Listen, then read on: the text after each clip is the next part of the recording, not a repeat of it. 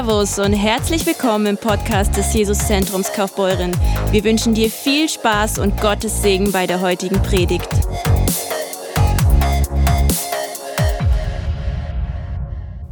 Ich hatte schon angekündigt, dass ich jetzt am Nachmittag sprechen möchte über den Zusammenhang zwischen der Furcht des Herrn und geistlicher Unterscheidung. Das ist ein so, so wichtiges Thema weil das Wort Gottes uns sagt, Jesus sagt es, der Apostel ähm, Paulus und Petrus wiederholen es, die große Gefahr in der Endzeit, in der Zeit, bevor Jesus wiederkommt, ist Verführung, ist geistliche Verführung. Das ist eine andere Qualität als solchen Kriege, Hungersnöte, Erdbeben. Das sind alles Dinge, die haben mit deiner Entscheidung oder mit deiner, ja, wie du dich dazu positionierst, es hat damit nichts zu tun. Es passiert. Aber geistliche Verführung, da ist unsere Verantwortung. Und Jesus sagt es, Paulus sagt es, seht zu, dass euch niemand verführe. Das hat etwas mit unserer Verantwortung zu tun. Es wird nicht gesagt, sieh zu, dass du in kein Erdbeben kommst. Wenn Erdbeben kommt, dann kommt Erdbeben. Aber Verführung kommt und du bist herausgefordert zu verstehen, was ist das Wesen von Verführung und was sagt Gottes Wort, was ist die Antwort und wie kann ich mich äh, darauf einstellen. Und Paulus sagt, bevor Jesus wiederkommt, zwei Dinge werden passieren. Der große Abfall und das Auftreten des Antichrist. Diese beiden Dinge werden passieren nach den Aussagen von Paulus, bevor Jesus wiederkommt. Ja? Und deswegen ist es wichtig, dass wir darüber Bescheid wissen, dass wir verstehen, was für eine Herausforderung das ist und wie die einzige göttliche Antwort darauf aussieht. 1 Timotheus 4, Vers 1, der Geist sagt deutlich, also eine Warnung vom Heiligen Geist, dass in späteren Zeiten etliche nicht ein paar wenige, etliche vom Glauben abfallen und verführerischen Geistern und Lehren der Dämonen anhangen werden. Wie fallen sie ab vom Glauben? Weil sie verkehrte Lehre hören und annehmen. Lehren von Dämonen. Und du sagst, hey, das kann doch nicht sein. Willst du damit sagen, dass von Kanzeln dann Lehren von Dämonen verbreitet werden? Genau das will Paulus sagen und genau das müssen wir wirklich realistisch einfach so ins Auge sehen und sagen, okay, wir müssen lernen zu unterscheiden. Wir müssen verstehen, was ist von Gott und was klingt nur so, als wäre es von Gott, aber es ist eben eine Täuschung. Es ist eine Täuschung. Ja. Lehren von Dämonen, die ein Ziel haben, deine Beziehung mit dem Herrn zu stören und schlussendlich zu zerstören. Menschen fallen ab vom Glauben, weil sie diesen Lehren glauben und sich öffnen. Das heißt, sie konnten nicht unterscheiden. Hey, das klang christlich, aber es war nicht von Christus. Es kommt direkt aus der Hölle. Ja? Und der Teufel kommt ja nicht so plump daher, dass er irgendwie sagt, ach, fallt doch mal alle ab und, und lass das doch mal sein mit dem Glauben, sondern der tarnt sich. Und er kommt mit hilfreichen Angeboten. Der kommt mit frommen Vokabular. Der gebraucht gängige Worte, die uns alle so wichtig sind, wie Liebe, wie Glauben, wie Einheit, wie Frieden. Solche grundlegenden christlichen Begriffe, die alle so wichtig sind. Damit kommt er und meint doch etwas total anderes, als was Jesus meint, als was die Apostel meinen und als was das Wort Gottes meint. Und deswegen brauchen wir diese Unterscheidung. Und die Unterscheidung hängt von einer Sache ab. Nicht, dass du Bibelwissen hast, dass du die Liste parat hast oder möglichst in der Tasche hast von allen Irrlehren, die da, die da gibt und guckst, ah, nee, das steht jetzt auf der Liste, das höre ich nicht, steht nicht auf der Liste, dann wird es wohl gut sein. Wir brauchen keine Listen, wir müssen den Heiligen Geist kennenlernen. Und er gibt uns diese Fähigkeit zu unterscheiden. Weil was nützt dir die beste Liste von den aktuellen Irrtümern, die auf dem Markt sind und morgen kommt eine neue? Und du guckst auf deine Liste, steht nicht drauf, ja dann inhaliere ich das. Du brauchst keine Liste, du brauchst den Heiligen Geist, der wirklich dir äh, klare Anweisungen gibt oder mindestens äh, einen inneren Check oder eine rote Ampel oder nenn es wie du willst oder ein, ein ungutes Gefühl, aber was nicht ein Gefühl in der Seele ist, sondern etwas, was im Geist ist. Wie viele Leute habe ich gehört, die gesagt haben, du, mir wurde dieses wunderbare Buch da, der Roman Die Hütte empfohlen, habe das gelesen und je mehr ich gelesen habe, umso mehr in mir war ein ganz komisches Gefühl und alles in mir habe gesagt, oh, nee, das passt nicht, das will ich nicht.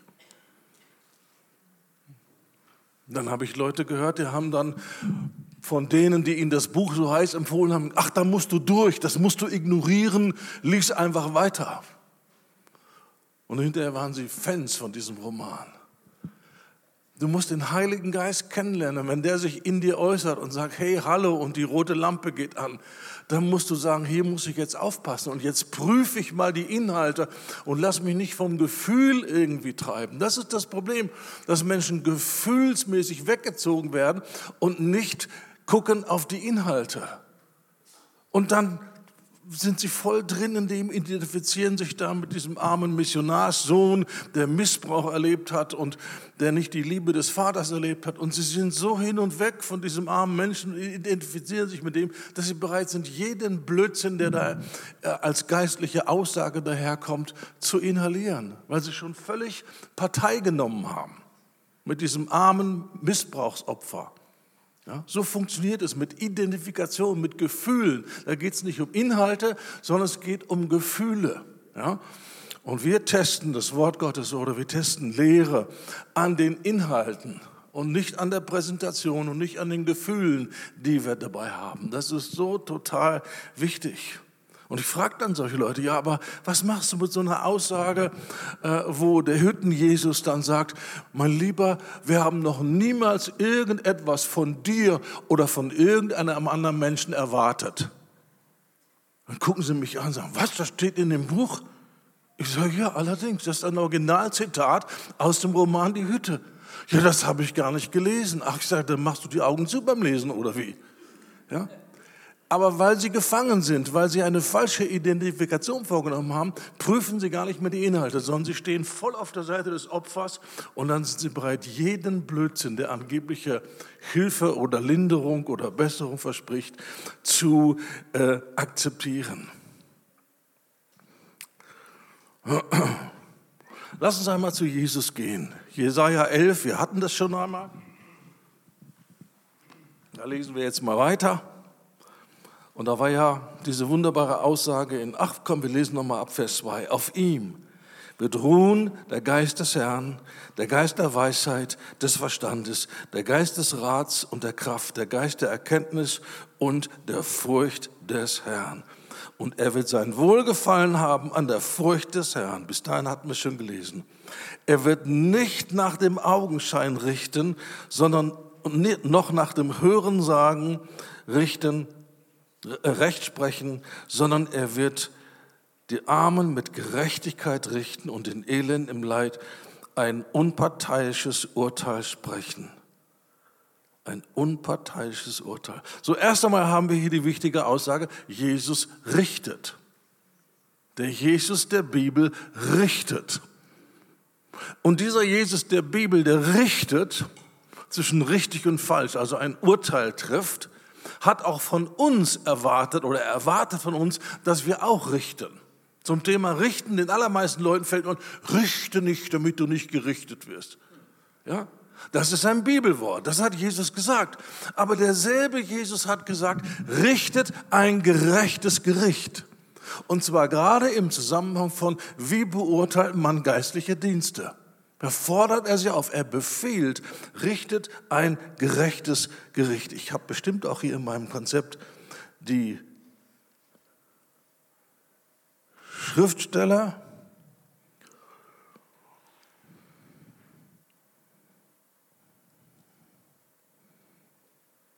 Ja, Johannes 7, 24.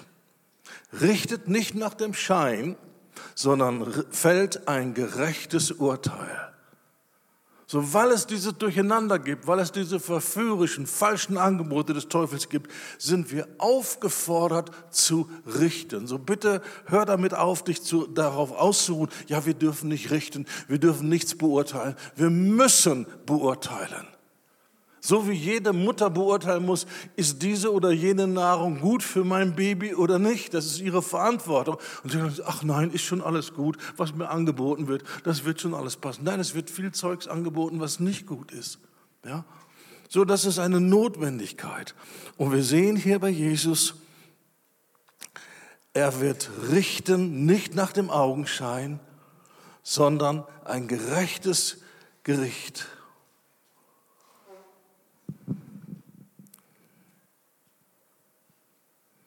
Und warum ist das so? Warum ist Jesus imstande, ein gerechtes Gericht zu fällen? Das wollen wir anschauen im Wort Gottes. Das ist sehr, sehr interessant, wie das erklärt wird, weil so verstehen wir, wie wir dahin kommen, ein gerechtes Gericht zu äh, treffen oder ein Urteil zu fällen. Ähm,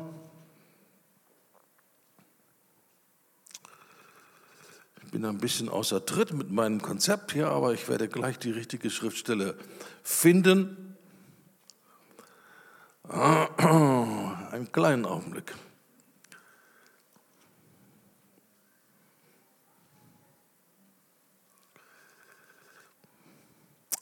Matthäus 22, Vers 16. Hier kommen seine Gegner zu ihm und sagen etwas sehr, sehr Interessantes und haben mit dem, was sie sagen, total recht. Matthäus 22, Vers 16. Und sie sandten ihre Jünger samt den Herodianern zu ihm und sprachen, Meister, wir wissen, dass du wahrhaftig bist und den Weg Gottes in Wahrheit lehrst und auf niemand Rücksicht nimmst. Denn du siehst die Person der Menschen nicht an.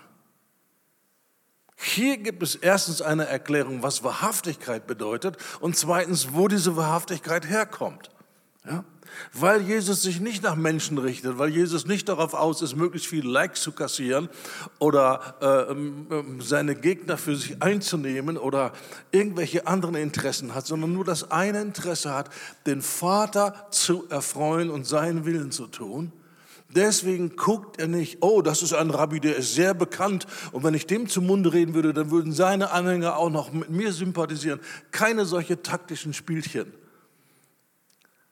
Er sieht die Person nicht an. Das ist der Grund für seine gerechten Gerichte, für seine Wahrhaftigkeit. Und Jesus hat diese Aussage von den Feinden, die tatsächlich stimmt, äh, mit folgenden Worten bestätigt. Johannes 5, Vers 30. Mein Gericht ist gerecht, denn ich suche nicht meinen Willen, sondern den Willen dessen, der mich gesandt hat. Denn gibt die Begründung. Hier gibt es eine Begründung, warum das Gericht von Jesus, das geistliche Urteil, gerecht ist, warum es richtig ist. Deswegen, weil er nicht seinen Willen sucht, sondern weil er den Willen des Vaters sucht und nichts anderes. Er wird nicht richten nach dem Augenschein, noch nach dem Hören sagen, äh, strafen. Und das ist, was Jesus auch von uns will. Dass wir ein Herz haben, eben das Herz, das Gott fürchtet, dass wir sagen, wir stehen für Gott, für sein Wort, für seine Wahrheit. Und das spielt keine Rolle, welche wichtigen Personen damit nicht übereinstimmen. Es spielt keine Rolle, ob ich damit ein Anstoß bin oder ein Ärgernis bin für irgendwen und sei es noch wer. Das spielt überhaupt keine Rolle. Das Einzige, was zählt, ist, ist es die Wahrheit des Wortes? Ist es Gottes Wort selbst? Diese Gesinnung brauchen wir. Und das ist die Furcht des Herrn. Auf Gott ausgerichtet zu sein und seinen Willen tun zu wollen und nicht unseren eigenen Vorteil zu suchen oder Probleme und Konflikte vermeiden zu wollen. Es passiert so viel im christlichen Lager mit der Motivation, Konflikte vermeiden zu wollen. Du siehst niemals bei Jesus, dass er geleitet war von der Devise, ich muss hier Konflikte vermeiden. Ich bin der Friedefürst, ich kann mir Konflikte in meinem Dienst nicht erlauben, sonst kratzt das mein, mein, mein Image an und die Leute sagen, ja was für ein Friedefürst, wo der hinkommt, macht er nur Ärger. Jesus sagt, denkt nicht, ich bin gekommen, Frieden zu bringen, sondern das Schwert. Ja, wie passt denn das zusammen? Der große Friedefürst sagt, ich bin gar nicht gekommen, Frieden zu bringen, sondern das Schwert zu bringen. Ja, dann ist er doch nicht der Friedefürst. Doch. Aber der Friede Gottes kommt, nachdem das Schwert des Herrn sein Werk getan hat. Das ist der Friede Gottes. Der menschliche Friede möchte kein Schwert, kein Konflikt, keine Konfrontation und möchte einfach Eititeite, du bist richtig, ich bin richtig, du glaubst so das Gegenteil von dem, was ich glaube, aber Peace, Brother, wir sind ja alle Freunde und alles ist gut. Das ist eben nicht die Gesinnung. In Bezug auf Wahrheit war Jesus alles andere als tolerant. Ja, kannst du das so unterschreiben? In Bezug auf Wahrheit war Paulus alles andere als tolerant. Der stellt sich hin und sagt, wenn irgendjemand, und mir ist vollkommen wurscht, wer und wie viel Zeichen und Wunder und wie übernatürlich und wenn es sogar der Engel selber ist, irgendwer kommt und verkündigt ein Evangelium, das abweicht von dem, was ich verkündigt habe, der sei verflucht. Wo ist denn da die Toleranz? Da gibt es keine Toleranz. Da ist keine Toleranz sondern es ist eine klare Abgrenzung. Das ist die Wahrheit und was damit nicht übereinstimmt, ist die Lüge. Das war Paulus. Der würde heute mit dieser Gesinnung aus jedem ökumenischen Zirkel sofort im, in der ersten halben Stunde rausfliegen. Ja, weil ökumenische Treffen basieren auf, dem, auf der Grundidee, die sie nirgendwo schriftlich fixieren, aber die ist da, de facto. Das weiß auch jeder, der an diesen Treffen teilnimmt.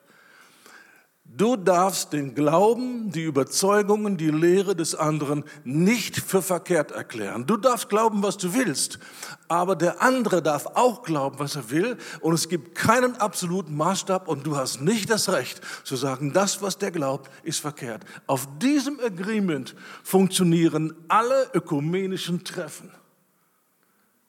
Und deswegen wäre Jesus da längst rausgeflogen und Paulus auch nicht zugelassen.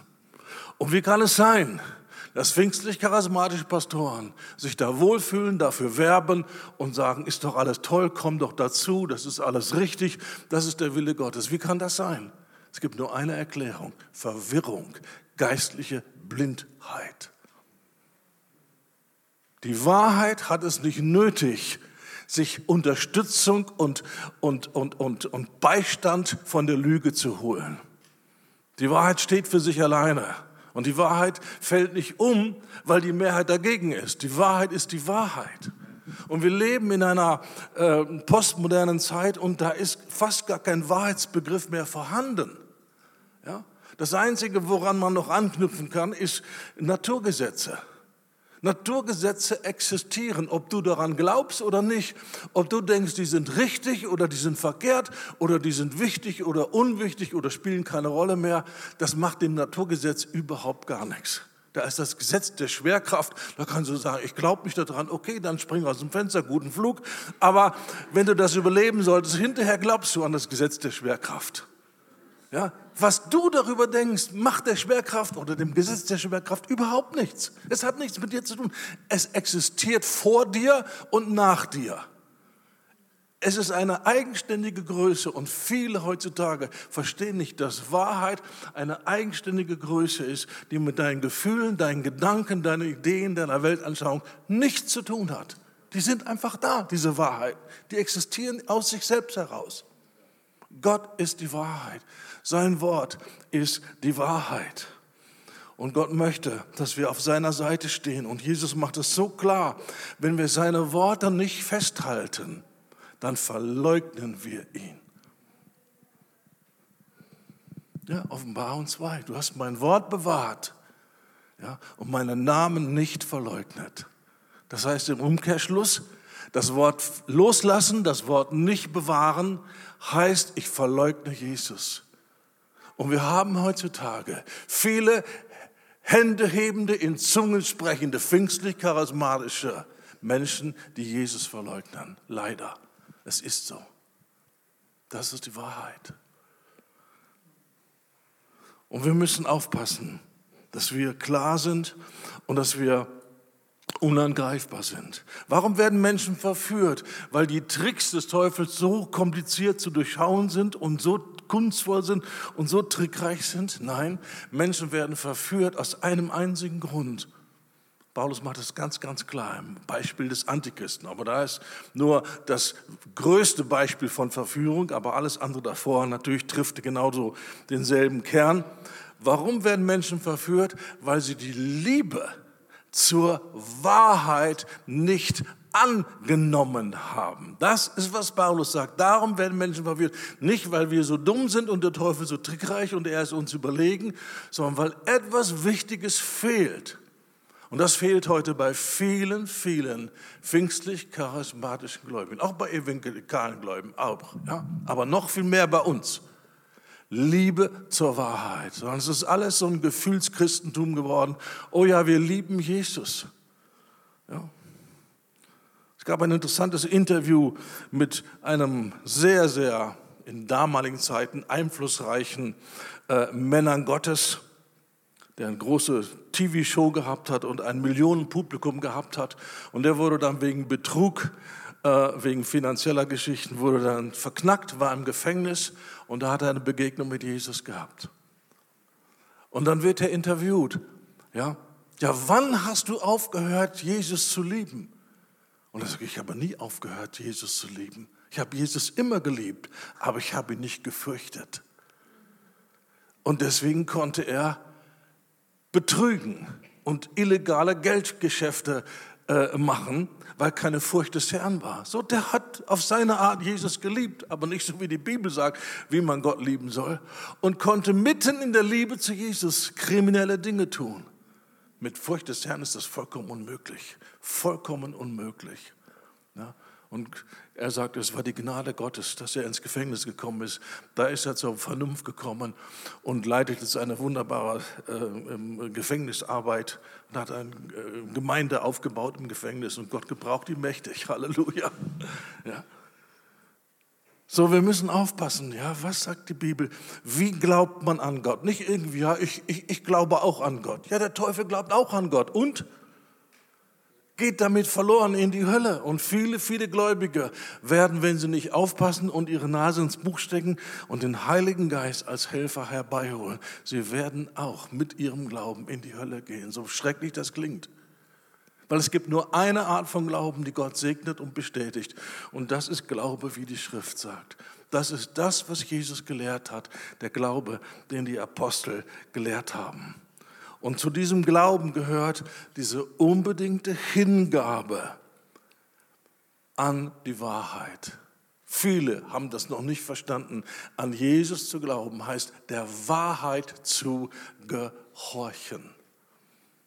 Das findest du in Galater 3, Vers 1 und in Galater 5, Vers 8. Ja? Wer hat euch bezaubert, ja, dass ihr nicht mehr der Wahrheit folgt, der Wahrheit gehorcht?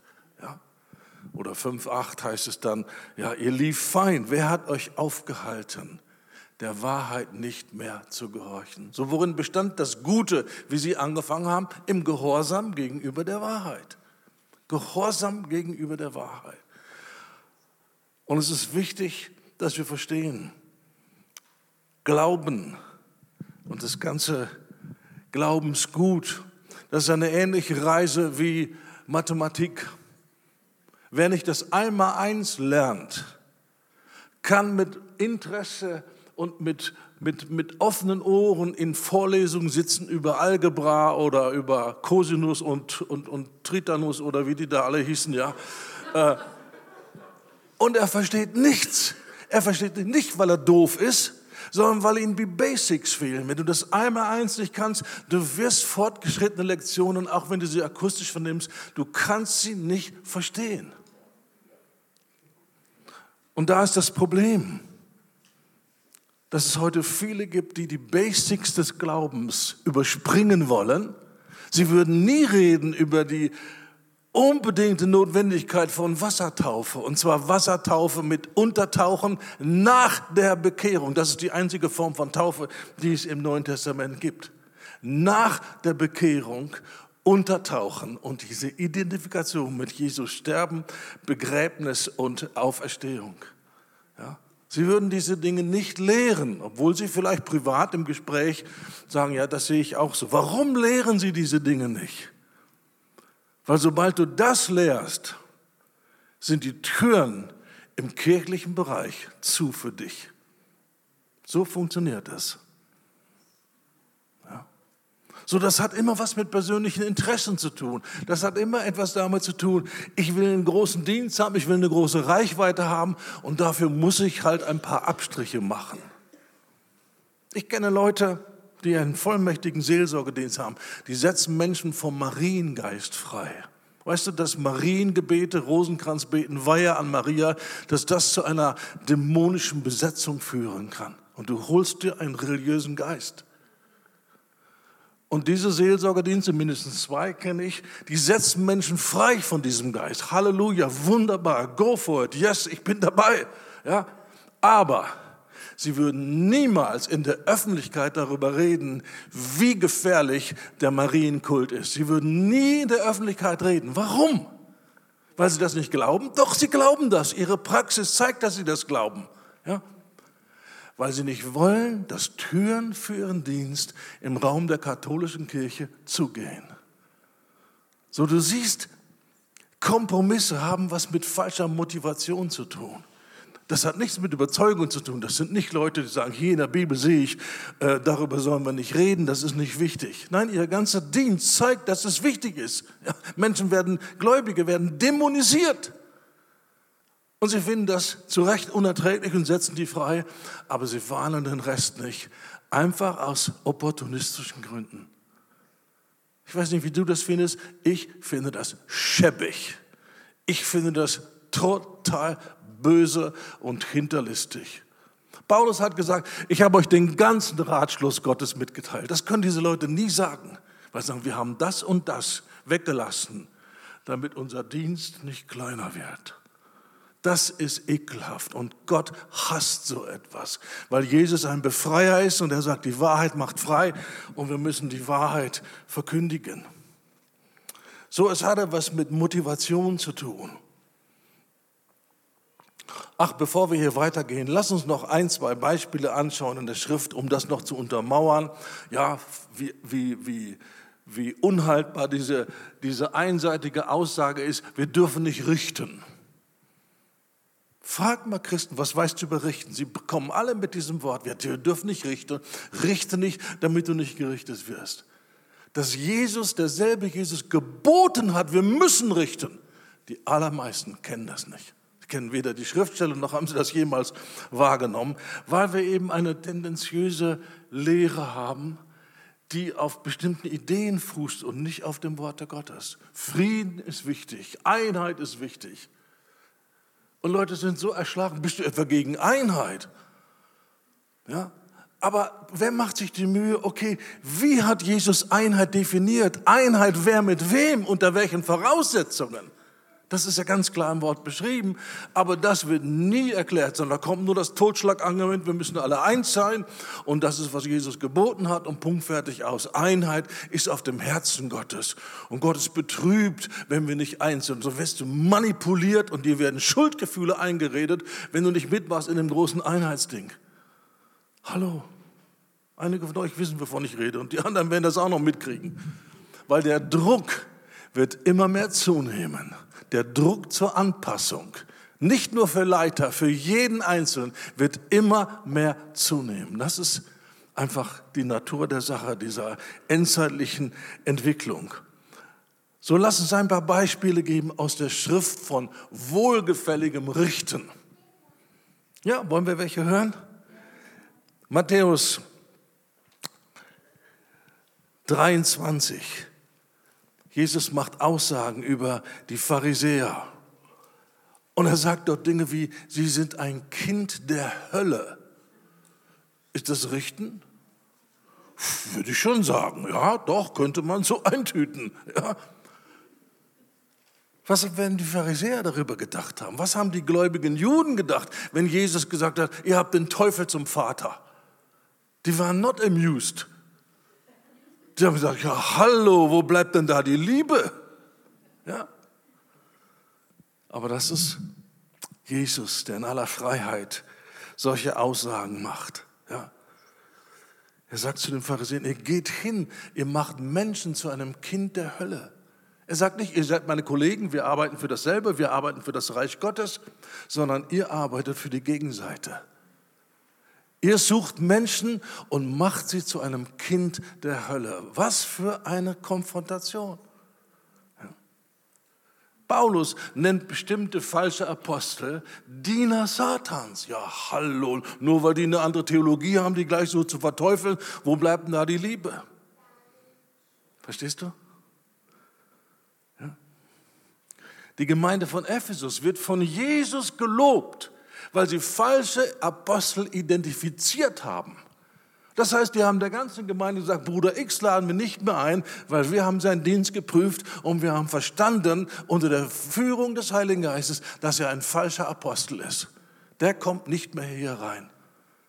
Und die Gemeinde sagt, was, den lieben wir, das ist unser Lieblingsprediger, das geht überhaupt nicht. Jetzt wählen wir uns einen neuen Vorstand. Ja, hat das so die Gemeinde gesagt? Jesus lobt die ganze Gemeinde, dass sie das so getan haben. Und er lobt sie dafür, dass sie Böse nicht ertragen können. Nicht ertragen heißt intolerant sein. Sie waren nicht bereit, Böse zu ertragen. Ja, wie? Die Liebe Gottes erträgt doch alle Menschen. Ja, das ist die Fantasie Jesus. Das ist nicht der Gott der Bibel. Gott liebt alle Menschen. Aber das heißt nicht, dass er Gemeinschaft hat mit denen, die ihm widerstehen. Du musst unterscheiden zwischen dem Herz Gottes. Gott will, dass allen Menschen geholfen wird und dass alle zur Erkenntnis der Wahrheit kommen. Ja? Aber das heißt nicht, dass er sich allen offenbart und mit allen eine Freundschaft hat.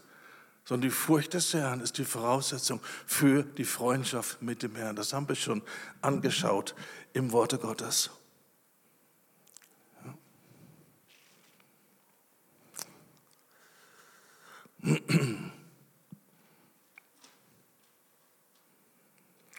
Paulus gibt Anweisungen an Timotheus, den er sendet, weil er selber nicht kommen kann, aber er sendet an äh, Timotheus im apostolischen Dienst, um nach dem Rechten zu sehen und in Gemeinden dort zu wirken. Und da gibt es eine interessante Aussage, 1. Thessalonicher 5, Oh, Timotheus, sorry, 1. Timotheus natürlich. Äh, Kapitel 5, 19 folgende. Gegen einen Ältesten nimm keine Klage an, außer bei zwei oder drei Zeugen. Die da sündigen, überführe vor allen, auf das auch die übrigen Furcht haben. Hier ist ein interessanter Nebengedanke zum Thema Furcht des Herrn. Furcht des Herrn kommt auf die Gemeinde, wenn öffentlich Sünde gerichtet wird, das heißt beurteilt wird. Wenn die Leiterschaft ein öffentliches Statement macht äh, über sündiges Verhalten, dann kommt die Furcht des Herrn auf Leute. Ja? Gericht Gottes bringt Furcht des Herrn. Ananias und Sapphira. Ja, mitten im Gottesdienst, live und in Farbe, werden umgebracht durch ein Wort von Paulus. Hast du schon mal Gedanken gemacht, warum hat Gott ihn nicht einfach still und leise und heimlich per Herzinfarkt im, im Fernsehsessel irgendwie erledigt?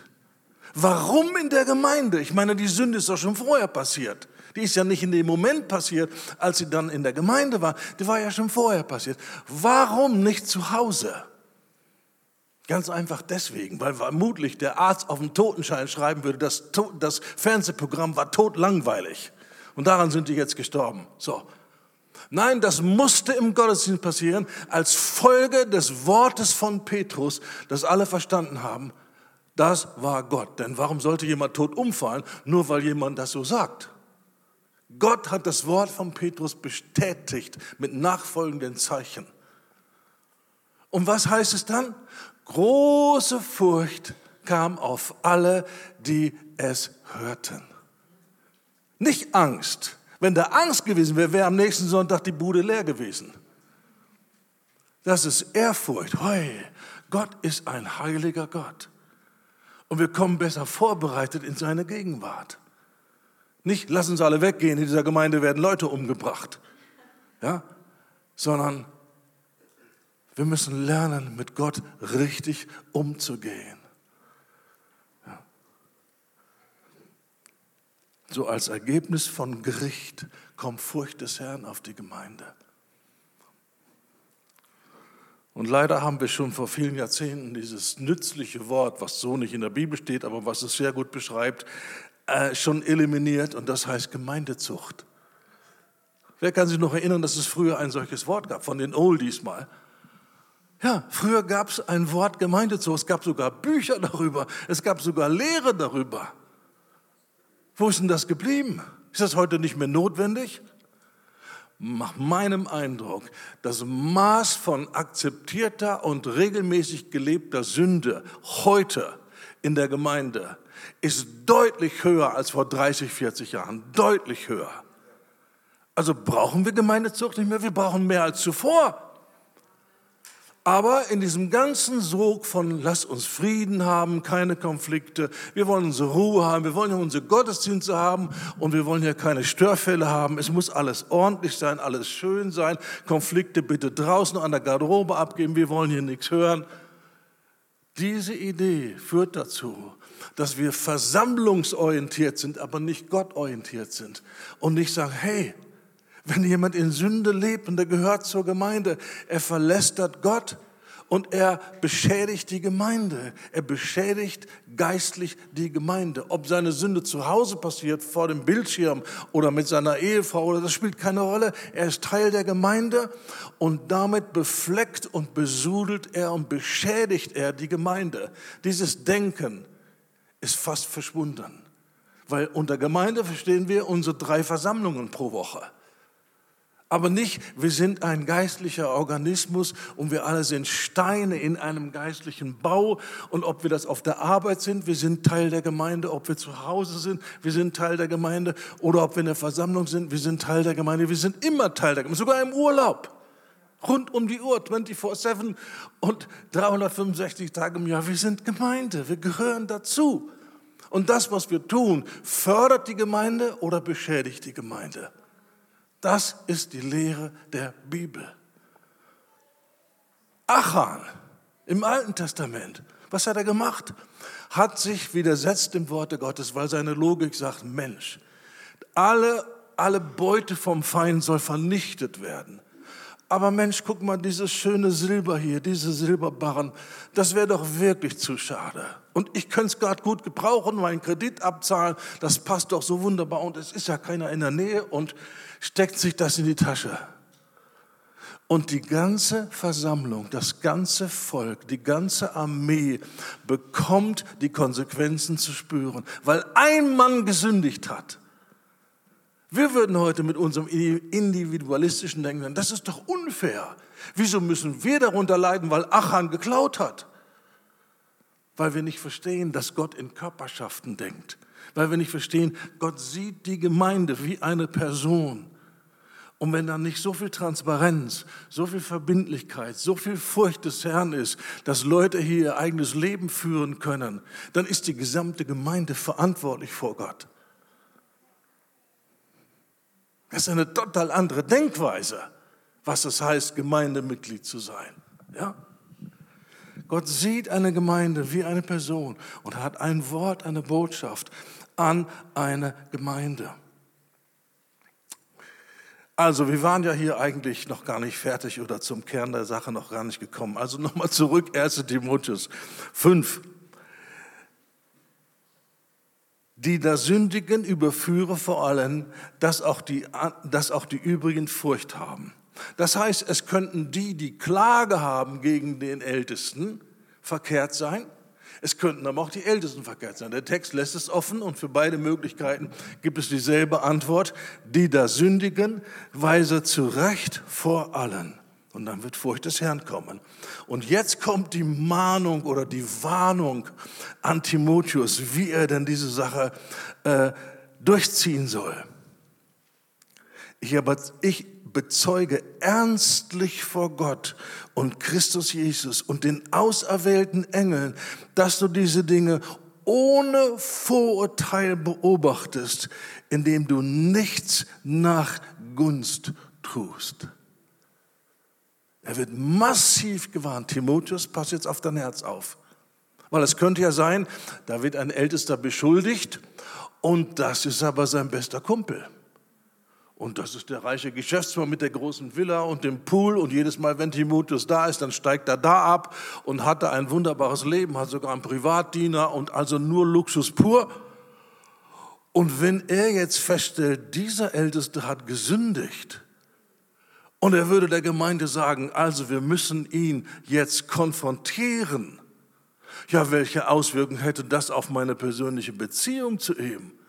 Ganz sicherlich, das nächste Mal steht mir sein Luxusanwesen nicht mehr zur Verfügung. Also lass mich jetzt weise sein. Das ist teuflische Weisheit. Nein, ohne Rücksicht, nichts nach Gunst tun. Wenn er schuldig ist, ist er schuldig.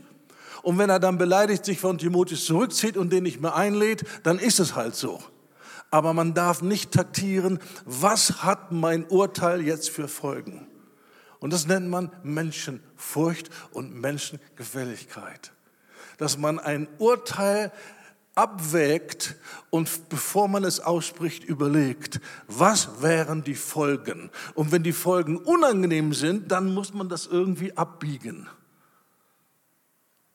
Das ist gemeint, nichts nach Gunst zu tun. So siehst du, es hat die Tatsache oder die Fähigkeit, ein gerechtes Urteil zu sprechen, hat nur mit dem Herzen zu tun, nicht mit Bibelwissen, mit dem Herzen. Wenn das Herz falsch ist, wird das Urteil falsch sein. Du sagst, ja, das sind jetzt spezielle Leiterthemen. Nein, nein, nein, nein, nein, das betrifft die ganze Gemeinde. Das sind die Gründe, warum Menschen, die aus einem religiösen Umfeld sich bekehrt haben, sich weigern, sich taufen zu lassen. Das sind die Gründe, nicht theologische Gründe, weil sie in der Bibel gesehen haben, Gott akzeptiert doch die Babybesprenkelung und nennt das Taufe. Das gibt's nicht in der Bibel.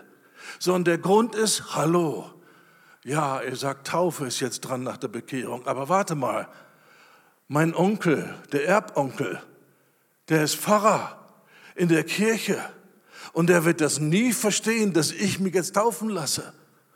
Und er hat sogar schon gesagt, solltest du jemals Kindchen an, an, an Wiedertaufe, so nennen sie das, denken, werde ich mein Testament nochmal überdenken. Das sind die Überlegungen. Vielleicht nicht unbedingt Geld, vielleicht auch Angst, ausgeschlossen zu werden aus der Familie oder Stress zu haben in der Familie. Das sind die Gründe, warum Menschen sich nicht nach der Bekehrung taufen lassen wollen und kommen dann mit so einem Ding wie, also Gott hat zu mir gesprochen, er akzeptiert meine Baby und sie nennen das dann Taufe. Ich weigere mich, das Taufe zu nennen, weil ich will klar sein und eindeutig sein und nicht weiter an der Verwirrung mitarbeiten. Ich nenne Taufe Taufe und was nicht Taufe ist, kann ich nicht Taufe nennen, sondern nenne das Besprenkelung. Aber der würde dann sagen, ja, Gott hat zu mir gesprochen, er akzeptiert meine Babytaufe. Ich sage, nein, das hat nicht Gott zu dir gesagt, das hat ein religiöser Teufel zu dir gesagt. Und dann wird es richtig gemütlich. Dann wird es richtig interessant, wie Menschen dann reagieren. Weil letzten Endes wollen sie dich dazu bringen, an einen Gott zu glauben, der sich nicht an sein Wort hält. Und diesen Gott glaube ich nicht, diesen kenne ich nicht, mit dem will ich nichts zu tun haben. Ich werde nicht ändern, was aus meinem Mund hervorgegangen ist. Das ist der Gott der Bibel. Gott ist nicht verwirrt. Er gibt nicht eine klare Definition, was Taufe ist. Und dann 2000 später, ja, jetzt haben wir so viel bekehrt aus der Landeskirche, wollen wir doch keinen Stress haben in der Landeskirche. Das nennen wir jetzt, was dieses religiöse Ritual da, das nennen wir jetzt auch Taufe und dann ist Frieden. So denken Menschen, so denkt unser Gott nicht. So diese ganze Geschichte ist auch ein Humanismustest oder ein Test nach deinem Gottesbild. An welchen Gott glaubst du? Den Gott des Friedens, den Gott, wir sind alle Brüder, alles ist gut, oder an den Gott der Bibel? An welchen Gott glaubst du? Ja. So, es hatte was mit dem Herzen zu tun. Ich zeige euch mal eine wunderschöne Parallelstelle im Alten Testament zu dem, was wir eben gelesen haben. Timotheus, wenn du Recht sprechen musst, nicht nach Gunst, sonst wird dein Urteil schief werden und du wirst es total versemmeln. Hör mal zu hier, König Josaphat, äh, durch den eine erhebliche Rückbesinnung zum wahren Gott gekommen ist durch seinen Dienst.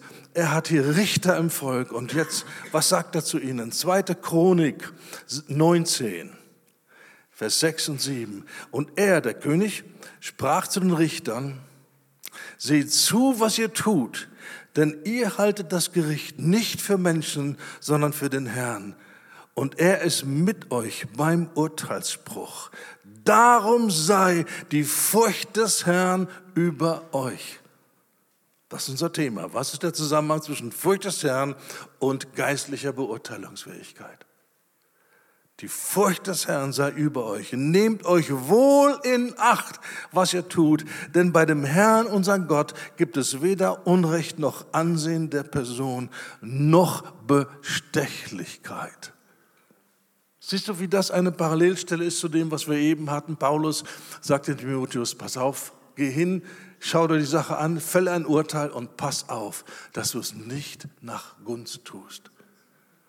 Weil wenn da ein Trachten nach dem persönlichen Vorteil ist, wird dein Urteil nicht gerecht sein.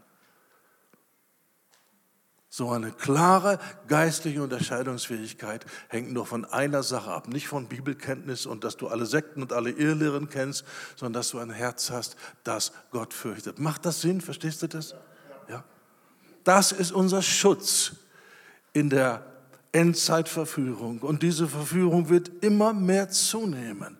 Die wird immer heftiger werden und immer raffinierter werden. Wir sind noch lange nicht am Ende angekommen. Es hat gerade erst begonnen. Nach meiner Einschätzung, wir sind am Anfang dessen, was Paulus prophezeit hat, der große Abfall. Wir sind am Anfang. Ja? Und es wird weitergehen. Und aus dem Abfall wird sich dann die Hure bilden. Ich glaube nicht, dass die katholische Kirche die Hure ist. Sie hat heute alle Merkmale der Hure. Aber die Hure am Ende der Tage, wenn Jesus wiederkommt, wird viele Pfingstler, Charismatiker und Evangelikale mit einschließen. Und dann kommen noch die Buddhisten dazu und dann kommen noch die Moslems dazu. Das wird ein sehr buntes Gemisch werden. Und diese Hure, sagt die Bibel, wird mit äußerster Wut die Braut verfolgen. Da baut sich, braut sich ein Konflikt zusammen zwischen Hure und Braut. Und die Hure wird trunken sein vom Blut der Heiligen. Das ist, was die Bibel sagt. Und die weichen dafür, jetzt noch ganz harmlos in Form von Ausgrenzung, Ächtung und, und, und äh, nicht berücksichtigen oder totschweigen oder, oder Intrigen und böse Gerüchte. Die Auswirkungen werden immer heftiger werden, aber jetzt ist es schon da. Jetzt ist es schon da. Ich weiß, was einige Pastoren über meinen Dienst sagen. Ich weiß es, weil ich ein paar Leute habe unter ihrer Leitung, die mir dann erzählen, weißt du, was bei uns passiert ist? Weißt du, wie wir gewarnt worden sind und was uns erzählt wurde? Ich kenne da einige interessante Sachen. Und diese selben Leute triffst du.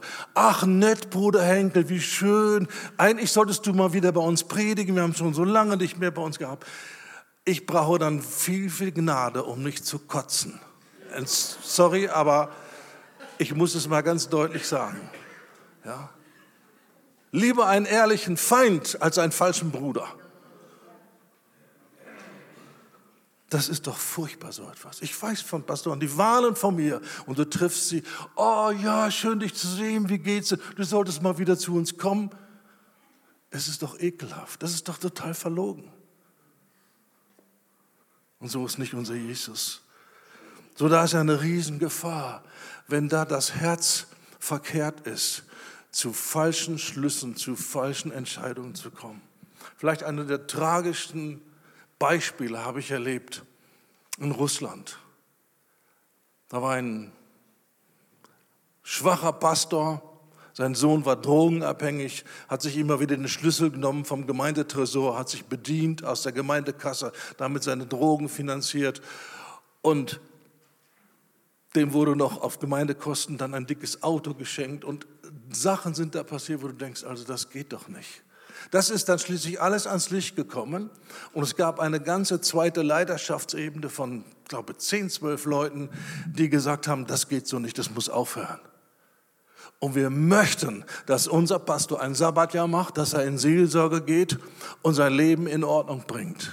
Und dann wenn wir sehen, er geht seine Schritte und er kommt in die Wahrheit, er kommt wirklich in diese Echtheit hinein, im Gehorsam gegenüber Jesus, dann können wir schauen, ob er zurückkommen kann. Aber so unter diesen Umständen kann er nicht unser Pastor bleiben. Gut, ne? Ja, Gratulation. Aber Dieser Pastor hatte Freunde unter hochrangigen Bischöfen.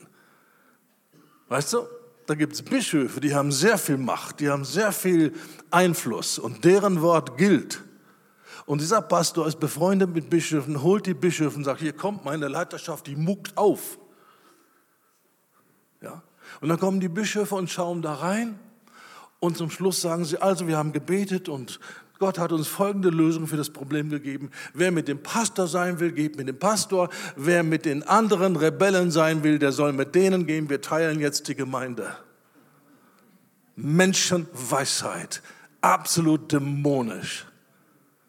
Weil das seine Freunde waren, weil er sie gedeckt hat. Da gibt es viele Ähnlichkeiten in diesen hierarchischen Strukturen mit Mafia. Sehr viele Ähnlichkeiten. Ich decke deine Sünde, du deckst meine Sünde und so können wir wunderbar zusammenarbeiten. Das mag menschlich gesehen in den Augen von manchen Leuten, die keinen Durchblick haben, akzeptabel sein. Gott hasst so etwas. Gott hasst die Lüge, er hasst den Betrug, er hasst faule Kompromisse. Er ist auf der Seite der Wahrheit, er ist nicht käuflich. Das ist der Gott der Bibel. Und die Frage ist, wollen wir ein solches Herz haben? Wollen wir ihn fürchten und sagen, egal was es mich kostet, ich werde keine Kompromisse machen? Das ist die große Frage. Und zwar für jeden von uns. Lass uns nicht denken, oh, das sind Leiterthemen. Damit muss sich ein Leiter beschäftigen. Nein, nein, der Tag wird kommen, wo du vor der Alternative stehst das Mal des Tieres anzunehmen oder komplett aus dieser Gesellschaft ausgeschlossen zu werden. Dieser Tag wird kommen. Und ich glaube, der angedrohte Impfzwang, der dann glücklicherweise dann doch nicht zum Gesetz wurde, ist ein kleines Vorspiel, eine kleine Vorübung. Und ich kenne Leute, Christen, sogar in Leiterschaft, die sagen, ich glaube nicht an diese Impfung, ich will diese Impfung nicht, aber ich will endlich meine Ruhe haben. Ich will nicht mehr unter diesem Druck sein. Ich will nicht mehr unter der Ausgrenzung sein. Ich will endlich mal wieder in Urlaub fliegen dürfen. Ich will jetzt mal endlich wieder mein normales Leben führen. Und deswegen lasse ich mich impfen. Und ich sage, mit derselben Gesinnung wirst du das Mal des Tieres nehmen. Mit genau derselben Gesinnung weil es dir um deinen privaten Vorteil geht, weil es nicht um Gerechtigkeit geht, weil es nicht um Wahrheit geht, sondern einfach darum, du willst ein ruhiges Leben haben. Das war wie ein Vorlauf, eine kleine Übung. Und Corona hat wirklich dem Volk Gottes viel, viel, viel Segen gebracht. Herzen sind offenbar geworden. Viele, viele Herzen sind offenbar geworden. Und übrigens, das stellen wir fest, der Hunger nach dem Wort Gottes ist dramatisch angestiegen. Das Verlangen, ich muss mehr verstehen, wie Gott tickt. Ich will ihn kennenlernen. Ich will ganz auf seiner Seite sein. Wo kriege ich Lehre her, die mir hilft? Dieser Hunger ist dramatisch angestiegen in den letzten drei Jahren. So dank sei Gott für Corona. Und die nächste Krise, die sicherlich schon in Vorbereitung ist, wird noch mehr beschleunigend wirken. Und so werden wir durch Umstände und durch Herausforderungen dahin gebracht, immer klarer ins Wort zu gucken, immer mehr echt zu sein und immer mehr einfach uns ganz auf den Herrn zu verlassen und jeden Kompromiss, jede, jede Schummelei und jeden Selbstbetrug einfach abzulegen und vollkommen klar zu sein. Halleluja.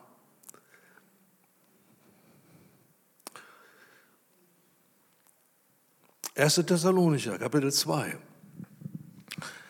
ab Vers 4. Paulus plaudert hier ein bisschen aus dem Nähkästchen und zeigt seine Motivation, zeigt sein Herz. Denn unsere Predigt entspricht nicht, entspringt nicht dem Irrtum, noch unreinen Absichten, noch keinem Betrug, sondern gleich wie wir von Gott geprüft worden sind, mit dem Evangelium betraut zu werden. So reden wir, nicht als solche, die den Menschen gefallen wollen, sondern Gott, der unsere Herzen prüft. Denn wir sind nie mit Schmeichelworten gekommen, wie ihr wisst, noch mit, noch mit verblümter Habsucht. Gott ist Zeuge. Wir haben auch nicht Ehre von Menschen gesucht, weder von euch noch von anderen.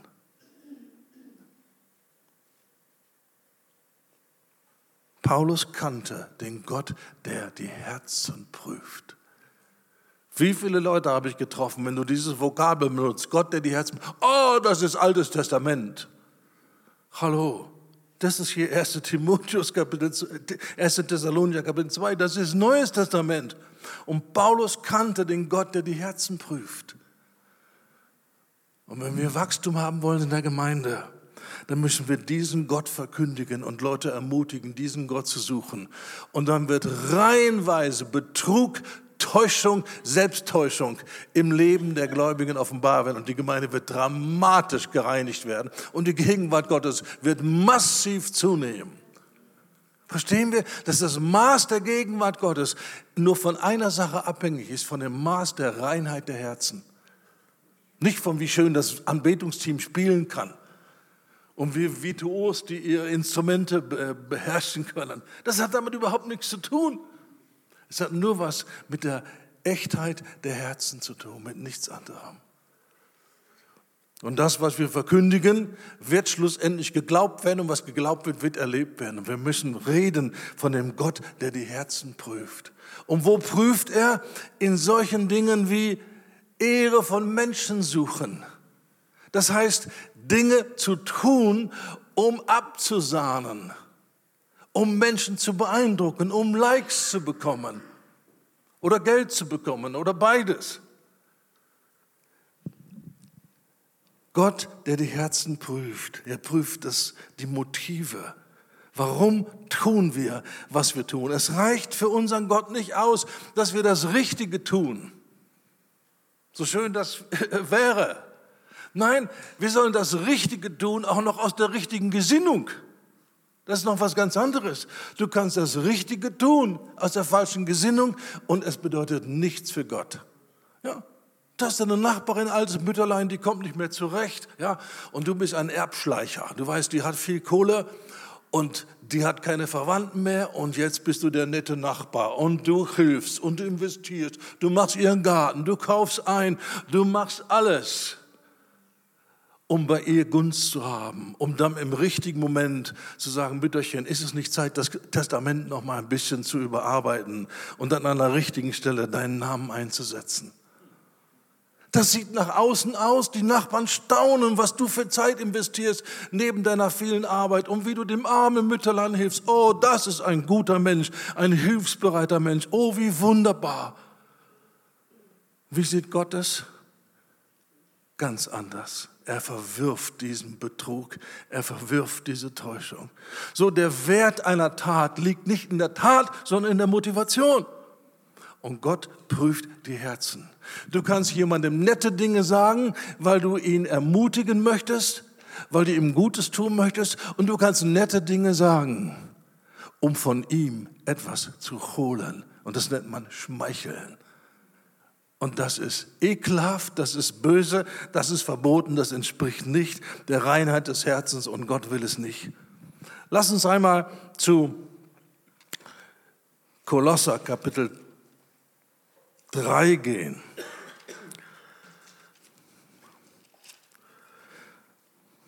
Und hier sehen wir diesen Zusammenhang zwischen Furcht des Herrn oder diese Beziehung zwischen Furcht des Herrn und Menschengefälligkeit. Hier in Vers 22 wird gesagt, wie die Sklaven arbeiten sollten. Und lass uns nicht sagen, heute haben wir keine Sklaven mehr, können wir diesen Text streichen. Nein, das bezieht sich auf jeden Arbeitnehmer und auf jeden Arbeiter in der Gemeinde. Ihr Knechte, gehorcht euren leiblichen Herren in allen Dingen, nicht mit Augendienerei. Was für ein plastisches Wort im Deutschen. Augendienerei, das heißt, du dienst, damit du gesehen wirst. Nicht mit Augendienerei, um den Menschen zu gefallen, sondern in Einfalt des Herzens als solche, die Gott fürchten. Vielleicht hast du schon zwischenzeitlich gedacht, ich bin weg vom Thema Furcht des Herrn. Ich bin mittendrin, mittendrin. Menschengefälligkeit hat etwas zu tun mit Mangel an Furcht Gottes. Und hier wird dieser Gegensatz gezeigt. Augendienerei, Menschen zu gefallen, nein, stattdessen in Einfalt des Herzens als solche, die Gott fürchten. Hier haben wir übrigens auch für die, die nicht Griechisch können oder sich nicht die Mühe machen, dieses Wort Einfalt im Griechischen nachzuschlagen, haben wir die perfekte Erklärung, was Einfalt des Herzens bedeutet, nämlich Furcht des Herrn. Wenn du es aber dann auch nachschlägst, 2. Korinther 11, Paulus sagt, dass der Teufel auf eins abgesehen hat bei den Gläubigen, auf die Einfalt gegenüber Christus. Das ist das eigentliche Ziel. Und das hat der Teufel für jeden einzelnen Menschen geplant, ihn daraus zu ziehen, aus der Einfalt gegenüber Christus. Und was ist Einfalt? Nun, jeder von euch ist imstande, ein griechisches Lexikon zu lesen, wenn es auf Deutsch geschrieben ist. Und da werden die Worte erklärt. Und dieses Wort Einfalt bedeutet Geradheit, Wahrhaftigkeit, Ehrlichkeit. Das ist die Einfalt des Herzens. Das ist die Herzenshaltung, die wir haben sollen gegenüber Christus. Und der Teufel weiß, wie gefährlich diese Haltung ist, weil mit dieser Haltung kannst du und willst du und wirst du keine Kompromisse machen. Und deswegen will er Menschen da rausziehen. Und die Verführung ist, sie rauszuholen aus dieser Eindeutigkeit, dieser Echtheit gegenüber Christus. Weil danach werden sie haufenweise Kompromisse machen und dann sind sie für den Teufel vollkommen ungefährlich. Sie werden sogar Agenten Satans, wie Paulus das sagt.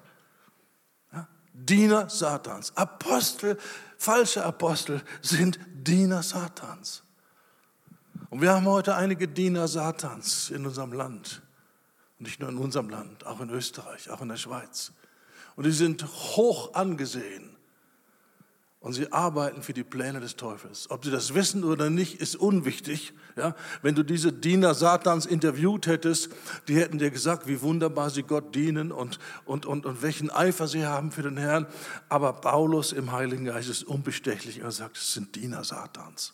Kann man etwas Schlimmeres sagen über einen Prediger, über einen geistlichen Diener? Man kann nichts Schlimmeres sagen.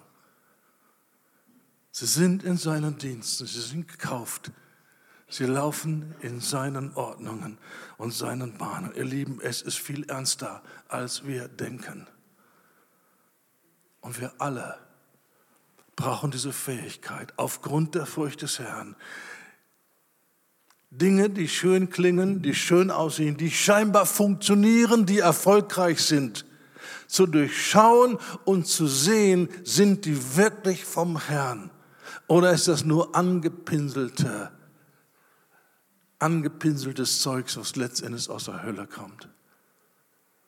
Jeder Einzelne muss da hinein und muss prüfen, muss seine geistliche Nahrung prüfen, aus welchen Quellen er sich ernährt.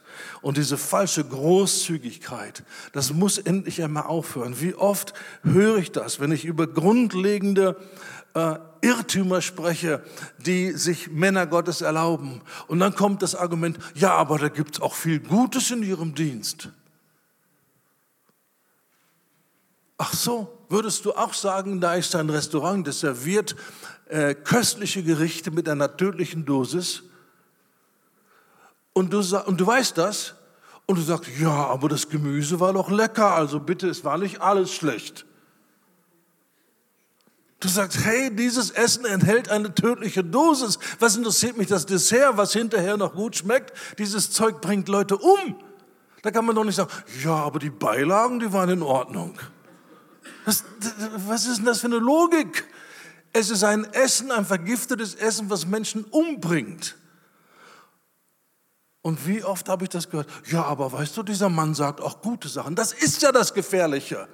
Wenn das Gift in Reinkultur angeboten wird, da würden ja viele Leute das viel schneller merken. Weil ihre ganzen Kumpels, die davon gegessen haben, sind alle schon verreckt. Ja, sagen, ah, irgendwas stimmt mit diesem Restaurant nicht. Alle, die ich kenne, die da hingehen, die kommen nicht wieder zurück. Irgendwas stimmt mit dem Restaurant nicht. Ja?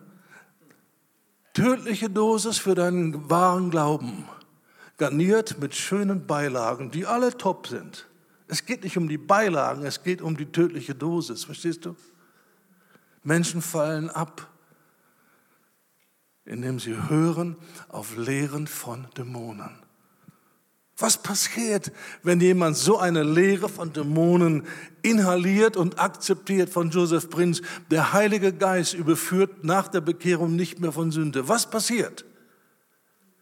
Dieser Mensch wird davon überzeugt, alles, was kommt und mich überführen will, ist nicht der Heilige Geist, es ist der Teufel.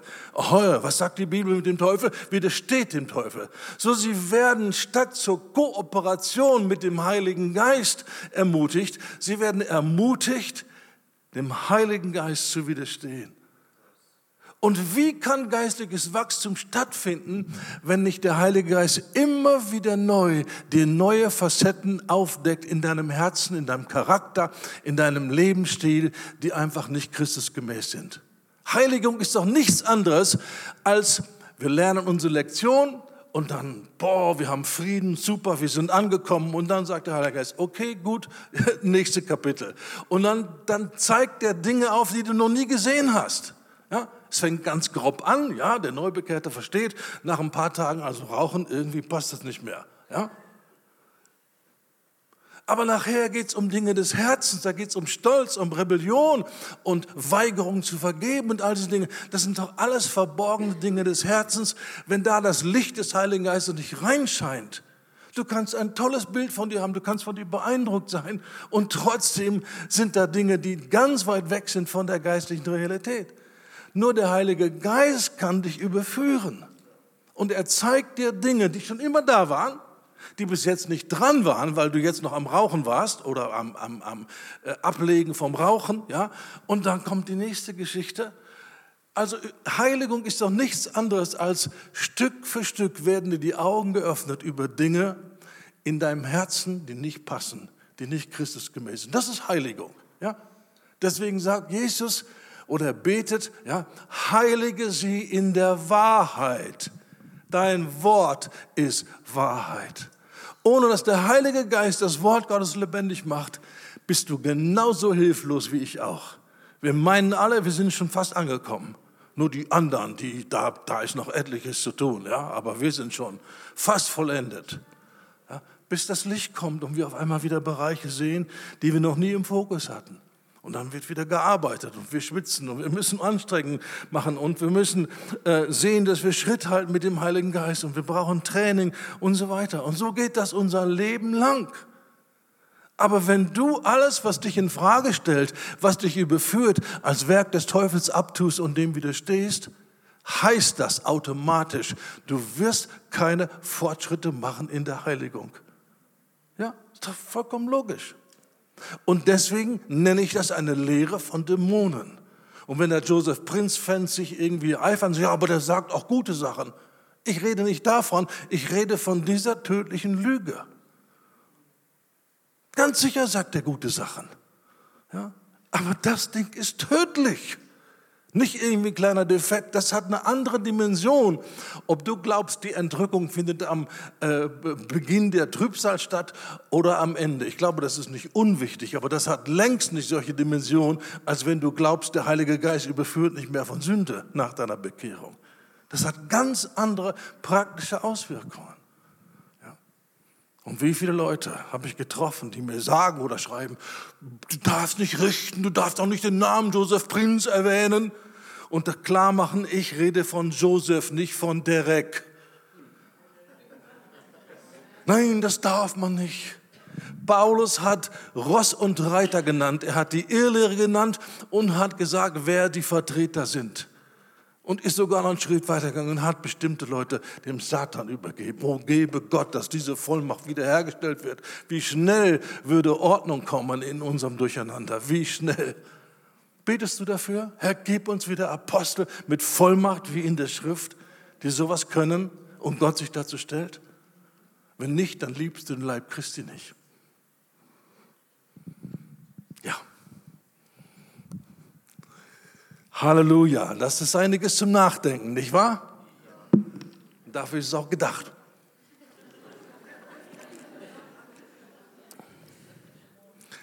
So, wir müssen ob wir wollen oder nicht, aber wir wollen ja, Jesus als Richter kennenlernen.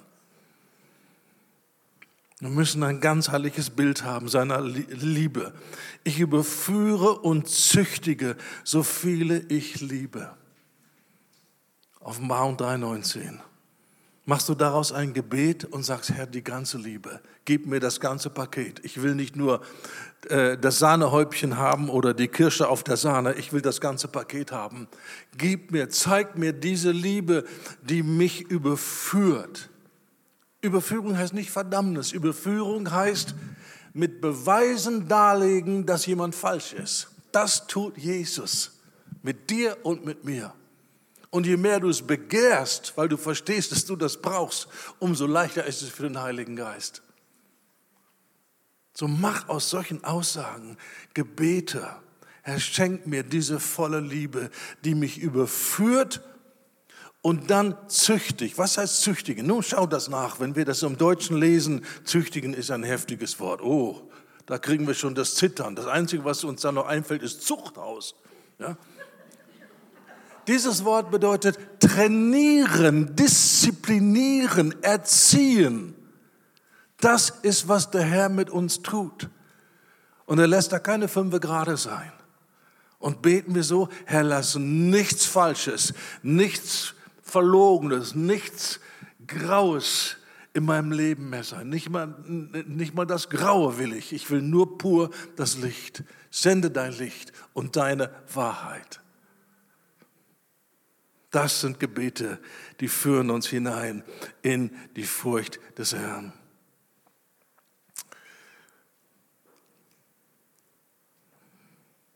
So, wir haben gesehen, das Wort Gottes, Hebräer 4, ist ein Richter der Gedanken und Gesinnung. Jesus ist das Wort. Jesus, stell du jeden Gedanken, jede Motivation, jeden Plan, jede Idee über das Leben, das ich so im Herzen bunkere, stell das ans Licht. Und manche von euch werden zum ersten Mal in ihrem Leben Gebetserhörung haben, wenn sie das beten. Weil niemand will mehr, dass wir überführt werden, dass wir ins Licht gestellt werden, als der Heilige Geist selber. Er hat das Verlangen, Jesus in uns hervorzubringen. Und er tut das durch Wahrheit.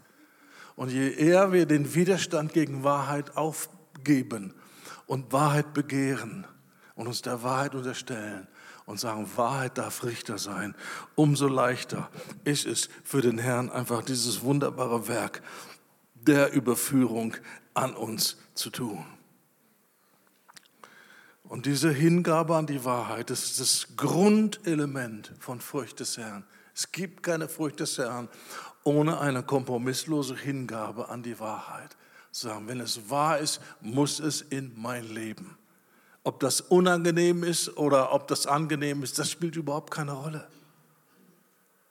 Sondern wenn es richtig ist, ist es notwendig und es muss in mein Leben hineinkommen.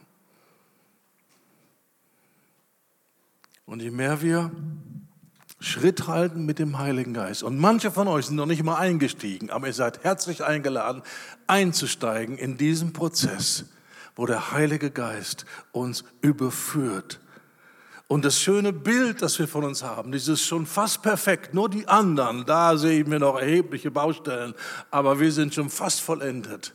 Dieses Bild muss zerschmettert werden. Und wir hören auf, nach den anderen zu gucken sagen, Herr, hier, ich brauche es. Ich brauche deine Hilfe. Ich brauche Gnade.